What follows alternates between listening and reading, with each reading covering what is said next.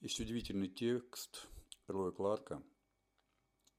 Я бы хотел его прочитать. Послушай, это что-то важное.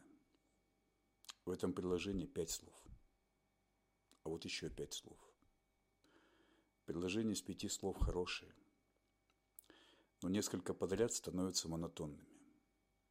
Смотрите, что с ними происходит.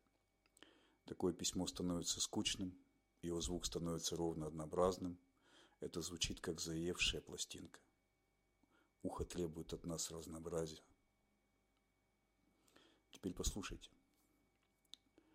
Я изменяю длину предложения, и я создаю музыку. Музыка. Письмо поет. У него приятный ритм, мелодика, гармония. Я использую короткие фразы, и я использую фразы средней длины.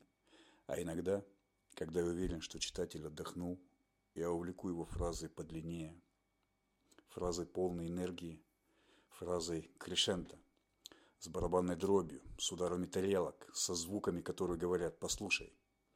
Это что-то важное.